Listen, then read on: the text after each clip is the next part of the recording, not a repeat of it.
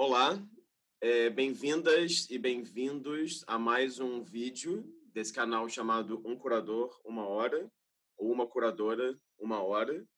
Então, caso seja o primeiro vídeo que esteja assistindo na sua casa, se trata de uma série de conversas, de entrevistas com diferentes curadores e curadoras do Brasil, de diferentes gerações, diferentes interesses e diferentes regiões do país também.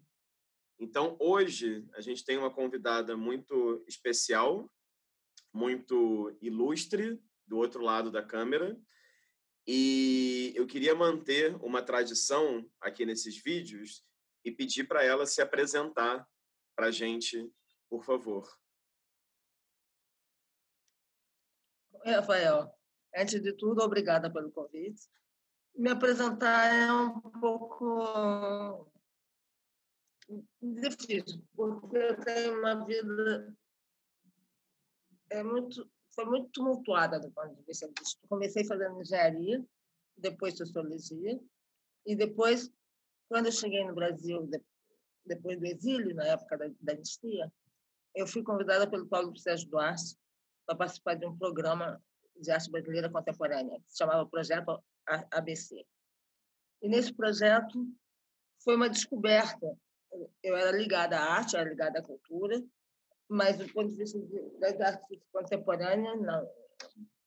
Aí depois eu fiz o curso de pós-graduação da PUC, organizado pelo Zílio, pelo Carlos Zílio. Depois resolvi fazer doutorado na França. Esqueci fazer doutorado. Mas nessa época também eu trabalhei um longo período na, na, na Funarte, no ABC e em outros projetos. Uhum. E, e qual, qual o seu nome? Qual o meu nome? É. Glória Ferreira. Ótimo, Glória Ferreira. Glória, obrigado por participar aqui dessa série de, de entrevistas. Eu fico muito honrado de poder conversar contigo porque tem uma coisa que eu acho que a gente só foi apresentado muito rápido uma outra vez, acho que a gente nunca conversou.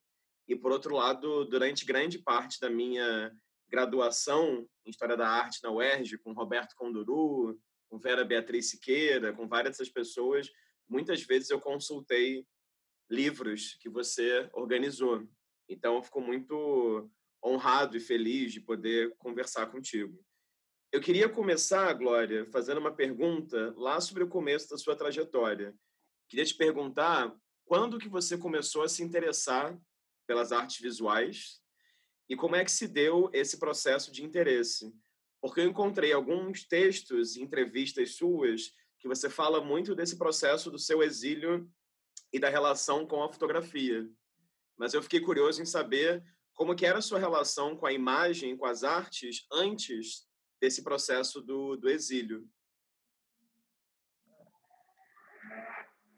Olha, eu tinha uma amiga que era que estudava com a Teresa Vieira e ela meio me deu força para começar a pintar. Eu fiz alguns quadros, essas coisas assim, mas tudo muito artesanal, né? Muito... Mas eu acho que foi o primeiro contato. E também tinha um casal de amigos que na casa deles tinha um quadro do Clé, que eu fiquei apaixonada pelo quadro do Clé. E até hoje eu sou apaixonada por ele. Mas, é, mas esse quadro me marcou muito. Com a fotografia foi curioso, porque é verdade que em 62 a minha irmã foi para a Europa com o marido dela, foi para para a Rússia, no Congresso de Paz, não sei o quê, e me trouxe uma, uma câmerazinha, que eu usei muito. Mas passou. Já no exílio no Chile, eu fazia parte de um grupo de um grupo que era responsável por fazer documento falso.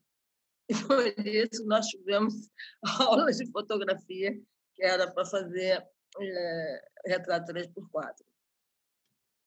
E aí, e, e essas aulas de fotografia teve também um estágio, um fotógrafo que era fazia 3x4 para motorista de táxi. E ele nos ensinou, era eu e dois amigos, nos ensinou a revelar com xixi, a... era uma série de, de coisas muito, muito, muito, muito, muito precárias, assim, mas que é... com isso eu comecei a me apaixonar pela fotografia, ganhei uma máquina, uma Canon, que foi uma, uma grande coisa na minha vida, assim, e comecei a fotografar, aí botei laboratório, essas coisas. Perdi tudo do Chile. Fotografei muito. E a fotografia é uma prática que te acompanhou, né? Porque aqui eu tenho esse livro. É. ah, é, você tem. Tenho. Conta um pouco pra gente, assim, dessa... Eu não sei, assim, desse, desse, seu, desse seu uso da fotografia em diferentes momentos da vida e como que foi fazer o livro também. Pois é, o livro foi meio um, uma surpresa, ganhei um edital que uma amiga tinha colocado, a Helene Longo, e aí começamos.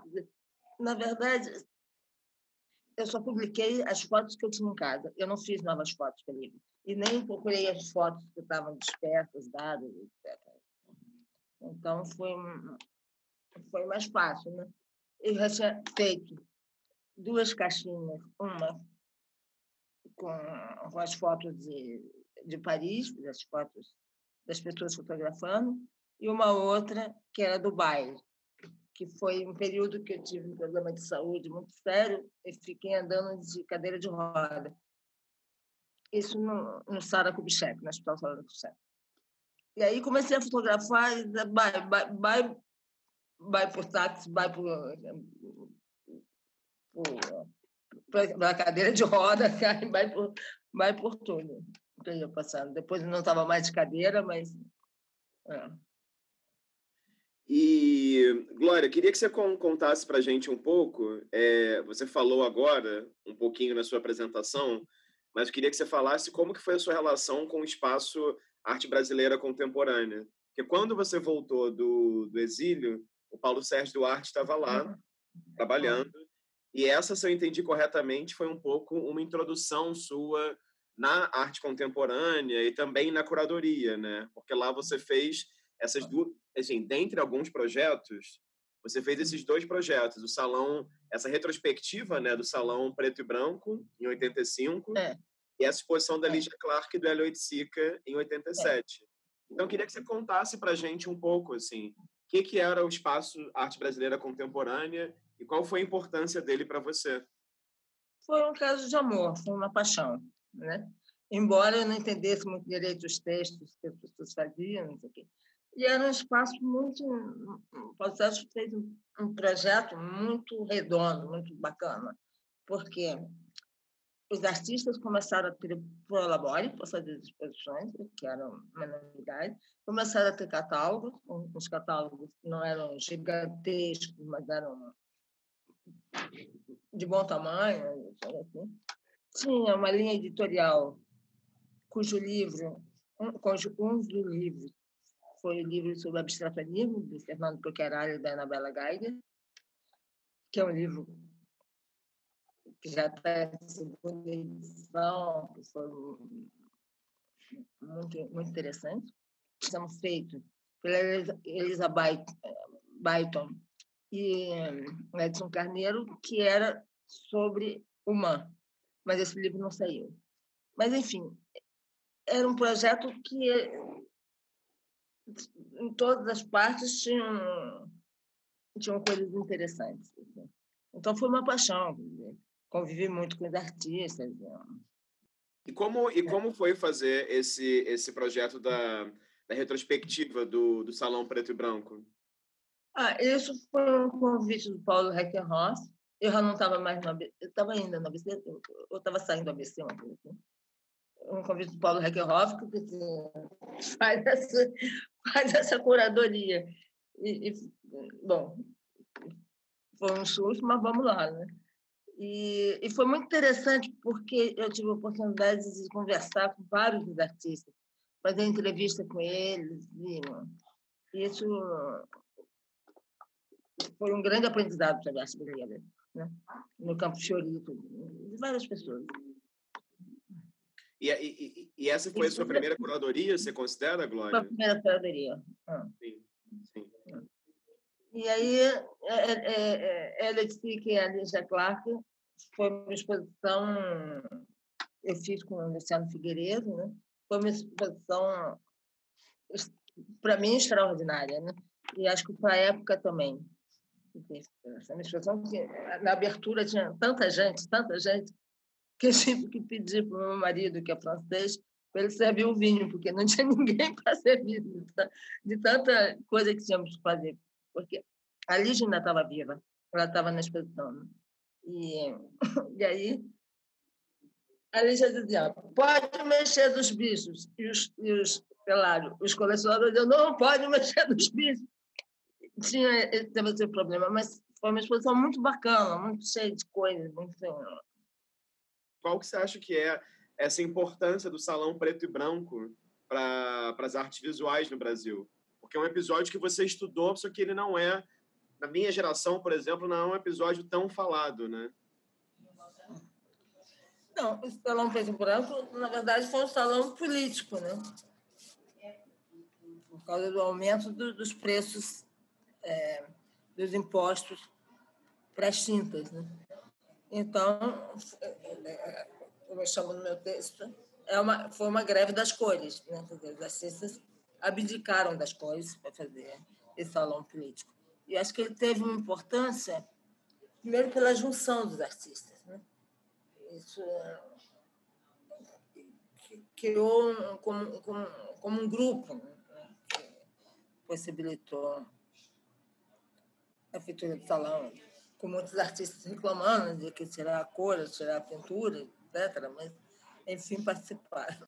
Queria te perguntar também como é que você se sente, assim, sendo uma das primeiras pessoas a organizar uma exposição que coloca em diálogo precisamente Lydia Clark e Elliot Sica.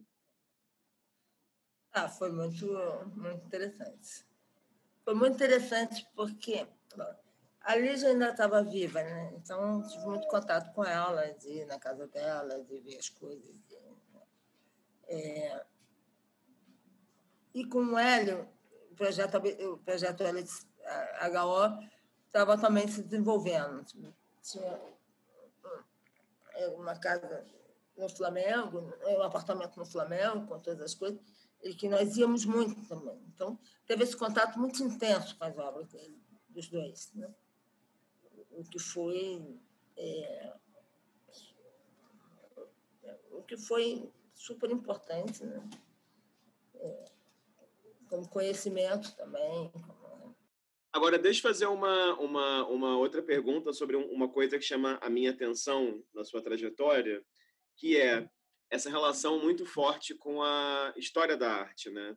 Porque eu tenho entrevistado várias curadoras e curadores e muitas pessoas começam sua trajetória na área lidando com os artistas que são, por exemplo, da sua própria geração ou artistas mais jovens até.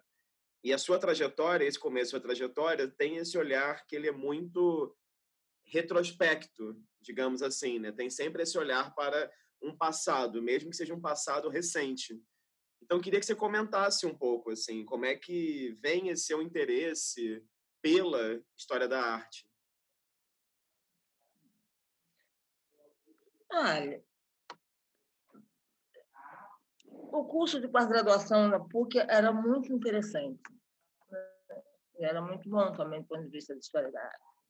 Então, tinha, tinha esse, essa relação já de estudo também. Né? No curso da história, no curso da PUC, eu fiz uma dissertação sobre a Milka de Castro, que foi também uma relação muito importante para mim, muito, muito importante. A Milka era de uma generosidade total, de, de conversar, de falar sobre o processo. Depois, a história da arte, para mim, começou a ter um outro problema, que foi pensar a história da arte do Brasil, como ela se relacionava com a história da arte universal. Né? Para mim, é, há uma tendência a considerar a história da arte brasileira como um, um capítulo à parte. algo que você fala da, da história universal e depois localiza um pouco a história brasileira. O que, é, que, ao meu ver, é complicado. Seria melhor integrar, se integrar, né? mas com um discurso também próprio, né? pensando como se desenvolveram as ideias sobre as artes visuais no Brasil. Uhum. Agora, é, conta um pouco, Glória, é, essa, sobre essa sua relação com, com a Milka, porque você faz a especialização sobre o Amilcar na PUC, depois você faz o mestrado sobre o Amilcar na França, e aí depois, no outro momento, você faz um doutorado sobre Walter de Maria na França também. Então, queria que você falasse um pouco sobre qual que, enfim, por que, que você escolheu esses dois artistas e como é que foi a sua relação entre a pesquisa e alguma troca pessoal com esses dois artistas também? Com a Milka, eu terminei de falar, né? Foi uma troca muito forte, muito, muito carinhosa, muito, muito interessante. Com Volta de Maria, quando eu cheguei na França, que eu queria fazer, continuar um trabalho sobre o neoconcretismo, eu estava com uma orientadora que adoeceu e eu tive que procurar um outro orientador. E, eu estava tendo aula nesse período com um, um crítico filósofo chamado Jean-Claude Lebenstein. E estava gostando muito. Eu fui conversar com o Lebenstein e falei, eu gostaria de fazer um doutorado com o senhor, não sei o quê.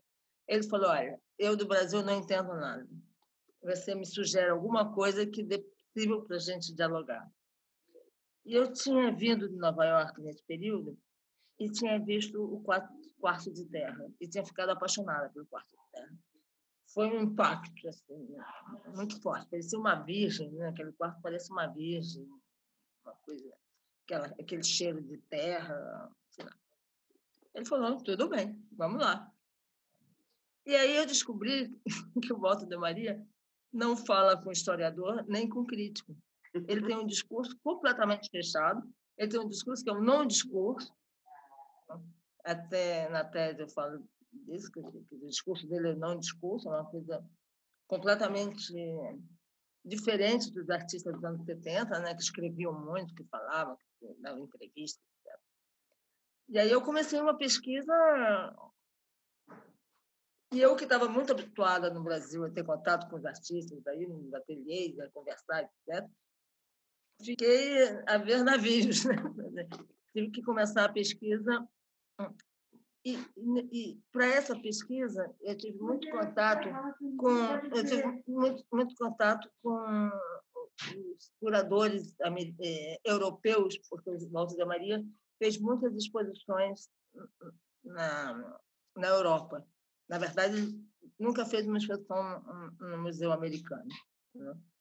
E aí entrei em contato com Lars que aliás era, era compadre do Walter de Maria, que o Walter de Maria era padrinho do filho de, de Lars, com Thomas Kalein, que era um cara de Stuttgart, muito interessante, com Rolf Lundner, que também interessante, e, sobretudo, com Franz Mayer. Né?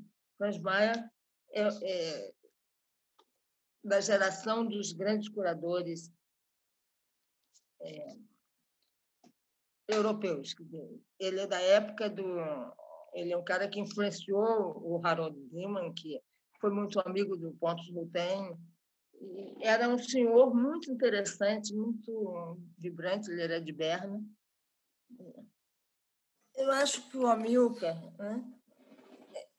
essa coisa que ele tinha de que dessa passagem para o espaço, né? que a escultura ganha forma, foi um, um grande escultor brasileiro. Claro que com certas dificuldades, porque as peças dele iniciais eram pequenas, eram peças que talvez pedissem uma outra escala. Né? Depois ele fez essas grandes peças. Ficaram muito. Mas também tem as peças pequenas, só de corte, que são maravilhosas. Eu acho que ele, não, ele em Minas, ele teve muita influência. Né? Como professor, como professor da Guinar, ele teve muita influência. Agora, é, já que você falou sobre, sobre o Amilcar é, professor, eu queria fazer uma pergunta para você sobre a Glória professora também. Porque tem hum. esse dado que eu acho que é muito importante na sua trajetória, né? Que você não só, claro, se dedica à curadoria, à crítica, e depois a gente vai falar sobre isso, é, mas a pesquisa, né? Mas também ao ensino. Então, eu queria que você comentasse um pouco como que foi e é também, porque você é professora colaboradora né, da, da UFRJ, é, a sua relação com a universidade pública e com a academia. Porque tem uma coisa muito bacana na sua trajetória, que você orientou não só historiadores da arte, mas também artistas, né? Então, eu queria que você falasse um pouco assim, da sua relação com, com a universidade pública. Olha, não foi uma relação longa, mas foi uma, uma experiência muito interessante, muito, muito interessante. Eu adorava dar aula, dar aula com mestrado, sobretudo, sobre mestrado e doutorado, né? porque você tem que estudar, preparar a aula, e, e tem o, o, diálogo com os alunos, que é muito, muito importante. Isso eu senti falta quando eu deixei. É, e, e, como professora colaboradora, eu apenas orientei, né? É, como você falou, tanto historiador como artista que é que foi também muito bom nesse período, porque é um contato de você estar em contato com o que está sendo pensado, com a nova bibliografia, é, e com o próprio trabalho dos artistas também. Muito, interessante. E, e quais que você acha que são as, as principais diferenças assim de orientar um artista e de orientar um, um historiador da arte?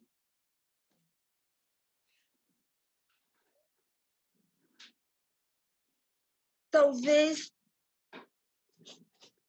conseguir que o artista consiga teorizar sobre as questões próprias do trabalho, né? sem fazer uma falsa história da arte, ou sem fazer uma crítica do seu próprio trabalho. Essa é a parte mais difícil, mais delicada. Né? Da história da arte, é, é um pouco mais fácil, porque tem, tem um programa, tem um desenvolvimento do programa, então é, é mais fácil. Queria que você comentasse também, Glória, um, um, um, um pouquinho sobre essa sua exposição que você fez em 2007, a anos 70, Arte como Questão. Eu tenho aqui também o, o catálogo dela aqui, ó. Tá aqui. Está é. todo marcado. Enfim. É. Eu queria que você contasse um pouco como que foi a experiência de fazer essa curadoria, como que se deu o processo de pesquisa também, porque, enfim, possivelmente é a primeira exposição dedicada à produção dos anos 70 no Brasil, né? Eu havia feito já com a Paula Terra Situações das Brasileiras dos anos 70, aqui no Rio, que foi uma exposição interessante. Tinha feito também arte cinema em que eu fiz a curadoria dos filmes, que foi também uma exposição. Foi quase uma semana de filmes, muito interessante. E aí, quando chegamos nos anos 70, eu tinha uma dificuldade que era de conhecer mais os anos 70 no resto do, Brasil. E aí teve muita gente que me ajudou. Paulo Brusque, em Recife, é, Milton Goto, em Curitiba, que me ajudou enormemente, indicando artistas, mostrando material. E aí fomos, né? Foram mais de 100 artistas, uma maluquice total, mas foi uma exposição que deu muito certo nesse sentido. Essa publicação foi organizada pelo próprio Instituto né? Tomiataki, que, aliás, eu acho uma pena, porque tem muita cor, né? Você tem dificuldade de ler os textos. Né? É. É, mas de toda maneira tem muito documento, tem muitas. É. Tem imagem de quase tudo, né? É. Uma coisa... Tinha muito documento, a gente conseguiu fazer, o que foi muito bacana. É, xerox das revistas, né? Malas Artes, de Nave Louca, de, da Revista do Nordeste. E isso foi muito interessante, que as pessoas podiam folhear e, e ter contato. Né? Uhum, uhum. É que é uma coisa muito rara. É, Glória, queria te perguntar também, porque tem, tem um aspecto do seu fazer que também me chama a atenção, que é a sua relação com a edição de livros. Então, como, como eu falei no começo, toda a minha vida acadêmica, graduação, mestrado, doutorado, eu fui rodeado por livros que você organizou. Então, queria que você comentasse um pouco, assim, porque, enfim, a lista é imensa, né? Eu aqui elenquei alguns dos mais clássicos, né? Tem um livro do Clement Greenberg, de 97, tem o Escritos de Artistas, de 2006, que eu lembro quando lançou, nas minhas aulas da UERJ, todos os professores usavam. É, é não, lembra? A gente tem que falar essas coisas, é um fato. Foi no Brasil todo. Pois é. Tem esse aqui, ó, que é maravilhoso também, que é o Crítica de Arte, que é enorme, né? São muitos autores que você coloca aqui. É, tem esse Arte Contemporâneo Brasileiro, de 2009, e tem mais recentemente também um livro sobre o Mário Pedrosa, que você e o Paulo Reckenhoff editaram para o MoMA. Então, queria que você falasse um pouco, assim, como que é para você esse processo de começar um livro, né? Como é que se dão essas etapas, assim, no seu processo criativo de um livro? É, o livro do Grimberg, né, que foi o primeiro, foi um livro muito particular porque teve um seminário na França sobre o Grimberg, com vários, aliás, com vários autores que estão, que estão no livro, e foi um, um período de muito estudo do Grimberg. E, por causa do Walter de Maria, eu tive que estudar muito sobre arte americana, claro. Né? Uma outra questão do Grimberg, que para mim era muito, muito forte, foi descobrir que no Brasil nós éramos grimbergianos sem, sem dizer, sem, sem falar claramente que, era do, que as ideias vinham do Grimberg. Mas a ideia de um desenvolvimento linear e sem fratura da história da arte eram coisas essencialmente grimbergianas. E aí começou a história fazer o livro, de, de escolher os textos. Né?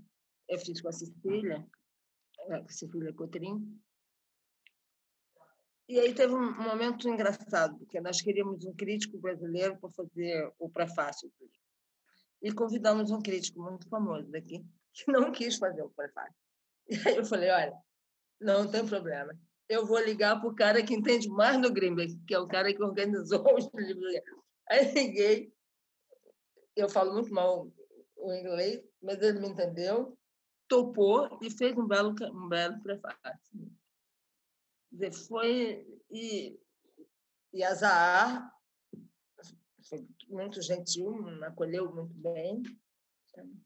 Como é que foi? De artista, ele veio mais ou menos junto com o Grimberg, porque quando nós fomos fazer é, o livro do Grimberg, uma das pessoas muito importantes foi Barnett Newman.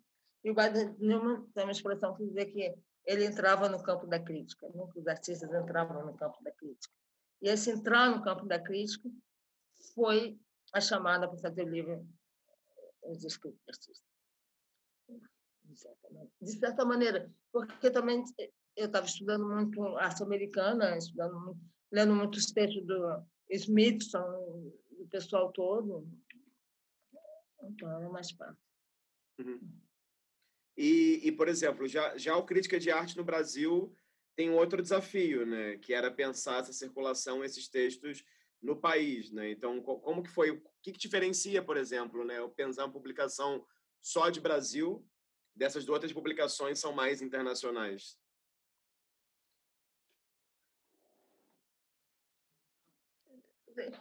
Esse livro da Funarte foi um convite da Funarte para fazer, né? muito legal. É, eu tenho um grande arquivo de, de contexto, livros, etc. E aí nós começamos. Eu estava com duas assistentes, que é Isabela Pucu e Luísa Coimbra, nós começamos a ver esse material que já existia lá em casa. Né? E, a partir daí, começamos a pesquisa. E eu acho que foi uma ideia feliz ter feito por temas, né? que dava uma ideia de uma continuidade da crítica, dava uma ideia desse desenvolvimento, das, das mudanças que, que tinham ocorrido, etc. Né? Uhum. Acho que foi um livro feliz nesse sentido. Uhum, uhum. E eu sei que é um livro muito querido, né? as pessoas gostam muito. É, é importante porque é um livro muito multigeracional e de muitas geografias também na mesma publicação. Agora, tem um outro dado seu que eu acho interessante também, porque uma coisa é você organizar um livro, né? Outra coisa é você organizar uma série de publicações. Então, eu queria que você contasse um pouquinho sobre a sua relação com a arte ensaios é, e esse processo de criação também e manutenção da arte ensaios, e certamente uma das revistas acadêmicas sobre artes visuais mais importantes do país. Arte Ensaios também foi uma experiência muito interessante. Né? Levei mais de 10 anos nessa editoria. E eu consegui fazer um grupo de alunos né, de mestrado e doutorado muito forte e, e que ia mudando com as pessoas terminavam o mestrado ou não continuavam o doutorado ou terminavam o doutorado, saíam. Mas foi um grupo é, que nós trabalhávamos muito junto, muito coletivamente. Né? Então, isso foi, foi muito bom. Aí, talvez seja uma certa marca que eu tenha deixado, foi a criação desses grupos. Uhum. E como é que era o processo de, de escolha dos textos, de convites? Como é que isso, isso funcionava na prática? Bom, tinha os textos dos alunos, né? Tinha a escolha do artista que ia fazer a capa e que foi entrevistado, e tinha textos que eram, na verdade, teve muitos textos que eram textos de aula, né? que eu estava discutindo na, em aula e que a gente editava. Mas tinha sugestões dos alunos, tinha, tinha né? são textos importantes, assim, tem alguns clássicos.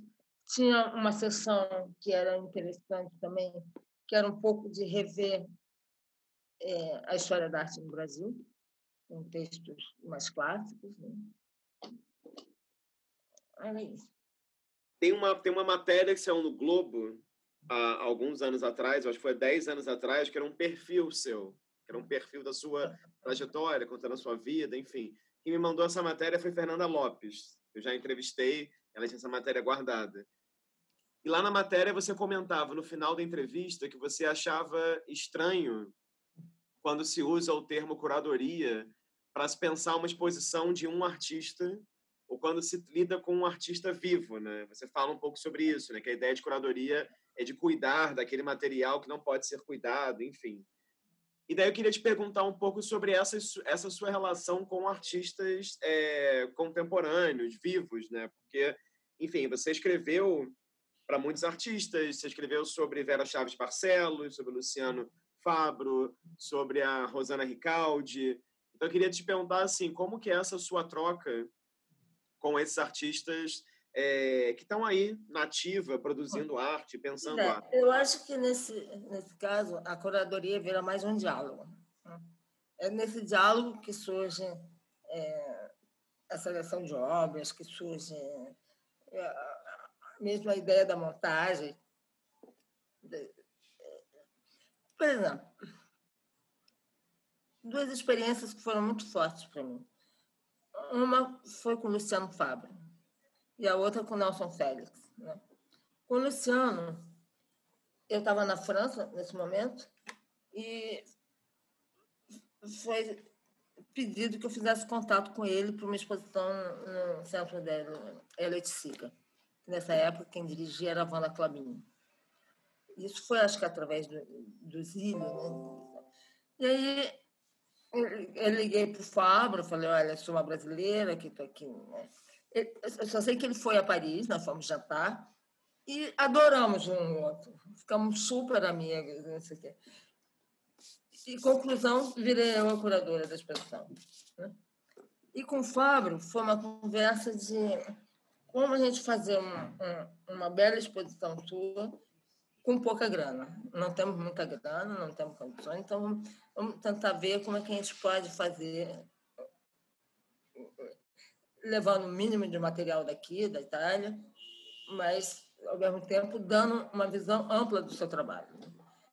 E nós conseguimos, porque muitas coisas foram feitas aqui no Brasil, muitas coisas. Foi uma exposição que deu certo do ponto de vista financeiro por isso. Né? E o Fábio virou um grande amigo. Né? Com o Nelsinho, é, ele tinha me chamado para fazer um texto, aí nós começamos a conversar, eu comecei a gravar, ele meio incomodado com essa gravação, né? mas é, foi uma coisa muito longa, foram seis anos de conversa, gravando, de vez em quando. Né? De vez em quando não, cada vez que a gente conversava era gravado, mas, mas a gente se encontrava de vez em quando. E foi um período que eu acompanhei algumas das obras dele, como o Grande Buda. Né? E aí foi criando uma relação muito particular né? com o trabalho dele. Quando chegou para fazer as trilogias, né? já era um caminho que estava mais, mais ou menos dado, né? através desse nosso diálogo. Embora a gente tenha às vezes discutido para caramba, não, tal trabalho, tal, não, não, não. Mas foi isso, assim, foi uma, é coisa também de amizade, de, de carinho, né? Falando já dessa sua parceria com o Nelson Félix, o, o Nelsinho, como você falou aí, é, tem essa, essa publicação sua aqui também, o Entre Falas, né? Isso, é. Que é uma série de entrevistas, uma série de conversas, como a conversa que a gente está tendo aqui, né? Então, eu queria que você comentasse um pouco, assim, o que, que você acha, qual que é a importância da, da entrevista como um campo de produção de, de conhecimento também. A entrevista, para mim, é, desde o Salão do Preto Branco, foi uma coisa de aprendizado, né? de aprender. Né? De quase como uma aula. Né? Depois, eu comecei a ver a importância desse, da entrevista, sobretudo pela fala em primeira pessoa do artista. Né? De quando essa entrevista começa a ser gravada. Sem uma intermediação, sem uma, ou do crítico ou do curador, é a fala do artista que está ali. Aquilo me interessou muito. Mas outras entrevistas também. E aí comecei a fazer entrevista pra caramba.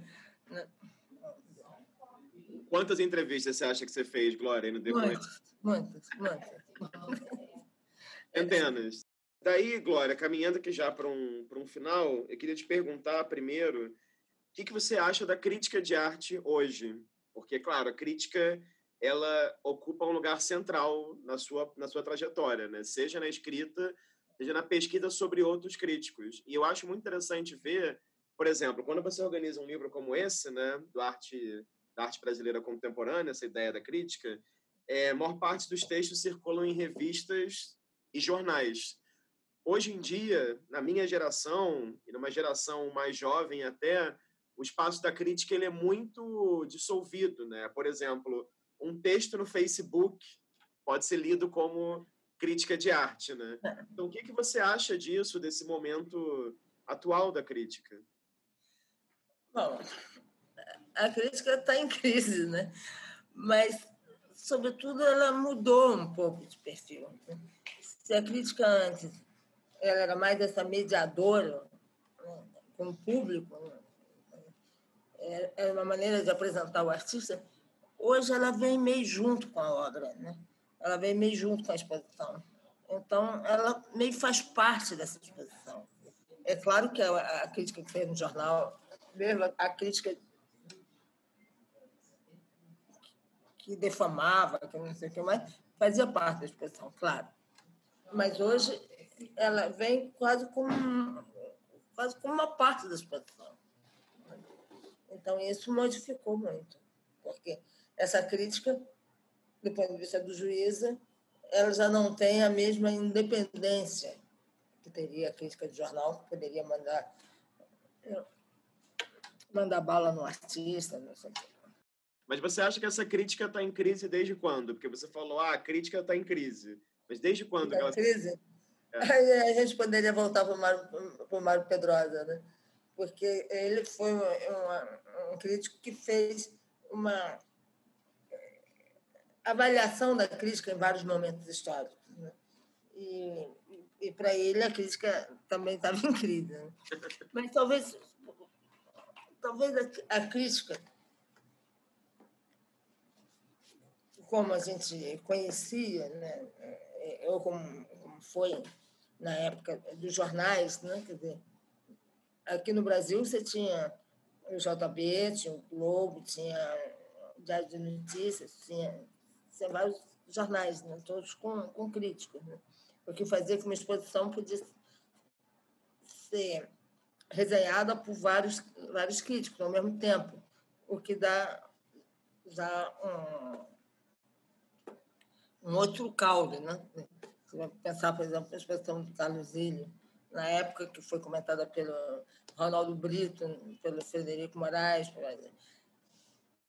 Hoje você você tem mais é assessoria de imprensa, né? que, que faz com que chegue nos jornais, etc. O que é uma diferença muito grande em relação ao crítico. Né? Uhum. Até no Globo estava com as críticas da Marisa Flores, que não está mais. Né? Mas, enfim, é, eu acho que é esse momento de, de em, em, que o curador adquiriu mais esse papel do crítico. Né? com mais julgamento, com mais. Uhum. É, e, você, e também tem uma coisa que é muito curiosa no Brasil, que é uma certa promiscuidade, digamos assim, entre o fazer do crítico e o fazer do curador. Né? Muitos críticos também fazem curadoria, e aí, e é isso que você falou, dessa crítica que manda bala no artista, como você ainda tem nos Estados Unidos uma Roberta Smith. Pouca, né? Hã? Muito pouca, né? Pois é, exatamente. Ela é muito pouca, exatamente. Ah. Eu fico pensando, por exemplo, a gente compara duas figuras icônicas de Nova York, né? A Roberta Smith e Jerry Saltz, por exemplo, com as figuras do Brasil, né? Você não tem essa figura que se especializa em apenas ver exposições e fazer crítica, né? É um fazer que ele é muito mais promíscuo, né? Eu tenho um pouco essa essa impressão. É, é verdade. Agora, você acha, Glória, que todo curador precisa ser um, um crítico de arte? Faz parte, né? E o curador é um crítico de arte também, normalmente. Né? Sim. Pode ser um historiador também. Né?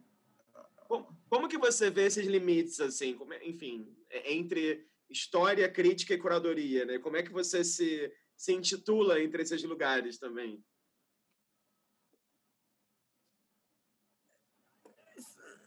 Acho que são agentes com alguma diferença, são agentes do meio de arte com alguma diferença. Dizer, o historiador, mais voltado para uma coisa do, do passado, se bem que cada vez mais atual, mais, mais ligado à questão da atualidade, o crítico é aquele cara que está no dia a dia, né? que está na, na batalha no dia a dia. Né? E o curador é esse mediador, esse. Teriam tantas, tantas palavras para falar sobre o que é o curador, né? mas é, já é, é uma instância diferente, né? porque ele está ele tá criando a possibilidade de um, de um laço entre essas obras, entre esses artistas, mesmo que efêmero, mesmo que durante uma exposição só. Né? Ou uma exposição de um artista vivo que, que a meu ver, é diálogo, não é curadoria, né? É, mas que pode apresentar a obra de uma certa maneira. Né? Uhum. Uhum. É, queria fazer uma última pergunta, Glória, antes da gente mostrar a imagem maravilhosa que você escolheu, que é, que é o seguinte: é, nos últimos anos no Brasil, não só no Brasil, mas no mundo, tem se falado muito na arte contemporânea sobre um termo chamado decolonialidade, né? Então essa ideia de uma crítica decolonial ou de uma história da arte decolonial ou de uma prática artística decolonial.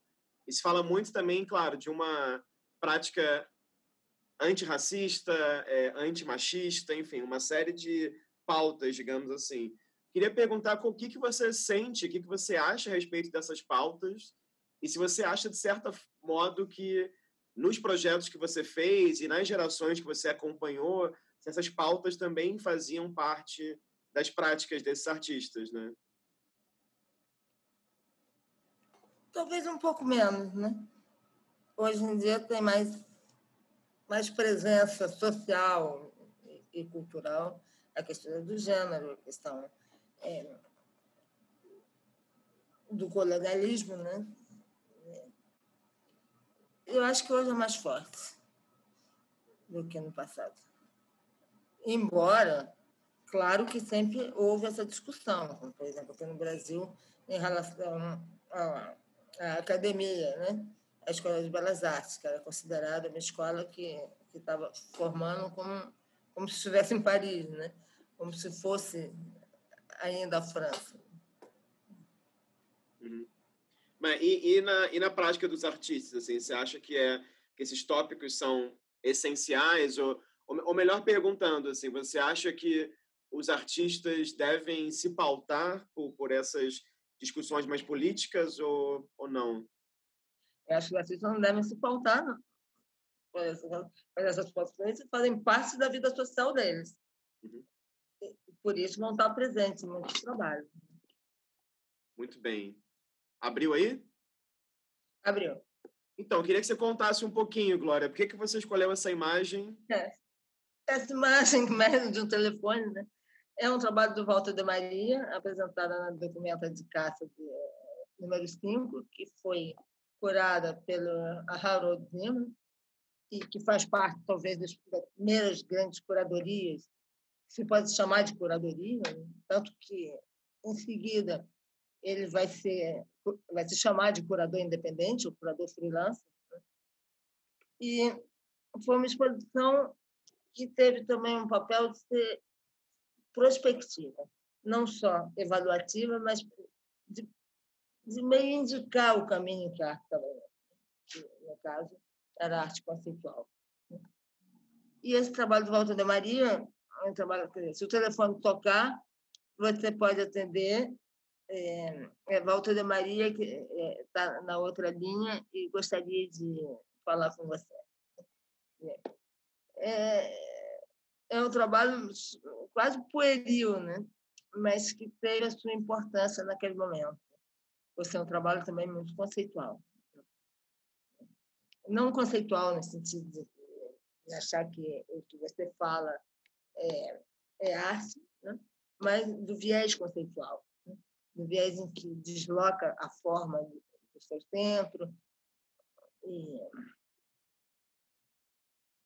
E não deixa de colocar o que é arte. Né? O que é, o que é arte, o que é, qual é o papel do artista. Na sua tese de doutorado, você falava sobre esse trabalho também? Falava. Falava.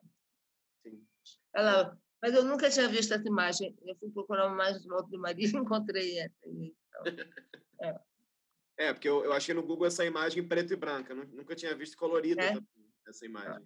Muito bom. É, e tem essa questão da, dessa participação direta também, né? Do artista e do espectador, né? O artista que não está ali fisicamente, mas vai estar tá ali vocalmente, né? Então, de certa maneira, é como se... A... E é um trabalho podemos dizer, super do champion, né? Porque ele não é nada retiniano. Exatamente, é, exatamente, Não, muito bacana, muito bacana.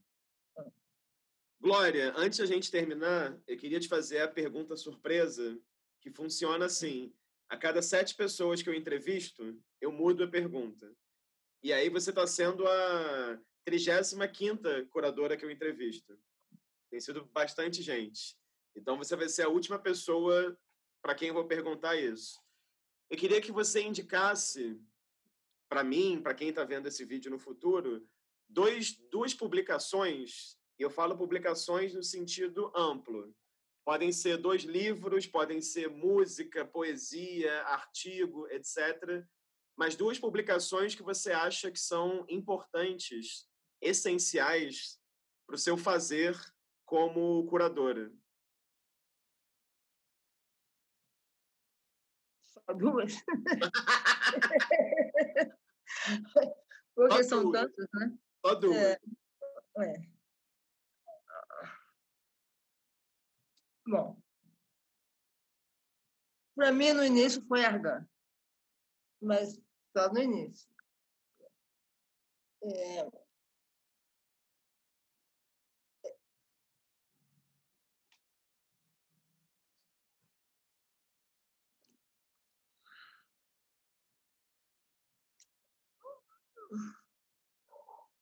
Estou me vendo.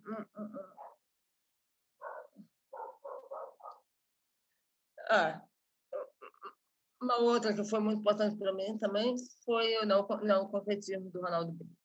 Né? É, a querela do Brasil, do, do Carlos Ilha, né? em relação ao Brasil. Do ponto de vista internacional, acho que são mais os catálogos. Né? Os catálogos têm mais, têm mais, são mais atualizados, são, também a sua parte histórica, né? Catálogo do Bubu, catálogo do Mona, catálogo em geral, né? Uhum. Os catálogos viraram uma referência essencial. Mas tem algum catálogo específico, ou alguns catálogos que você indique? A gente pode ultrapassar os dois, não tem nenhum problema. catálogo. Ah,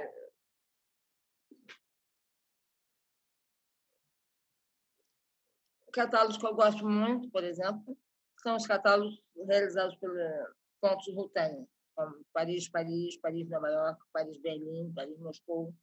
São catálogos essenciais, né? porque se dá uma visada histórica muito interessante. Né? É, a meu ver, são catálogos que merecem ser vistos e foram reeditados, o que é muito bom.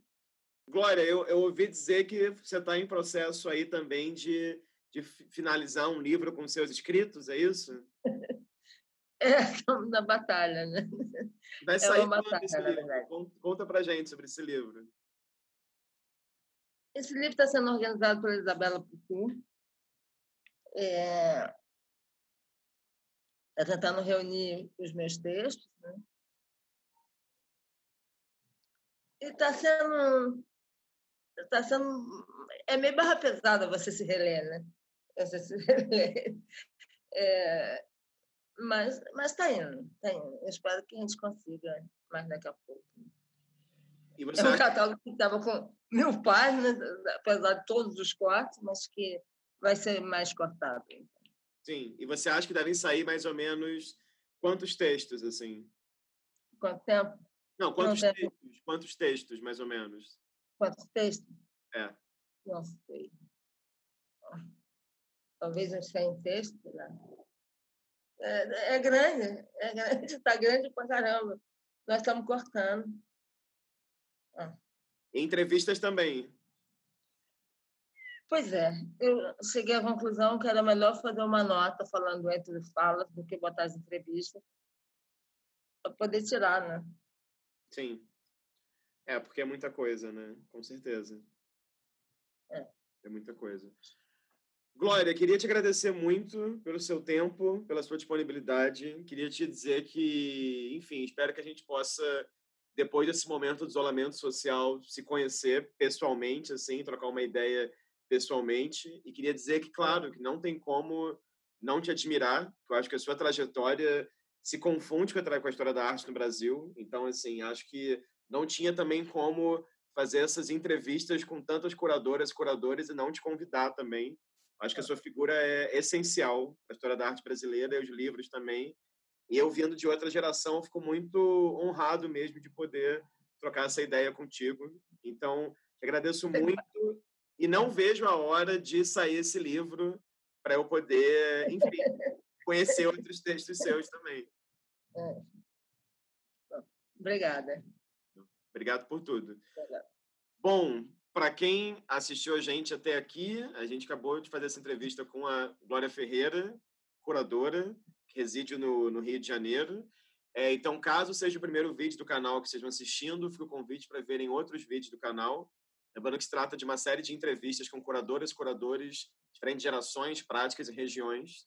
Então, obrigado pela presença virtual de vocês e até a próxima.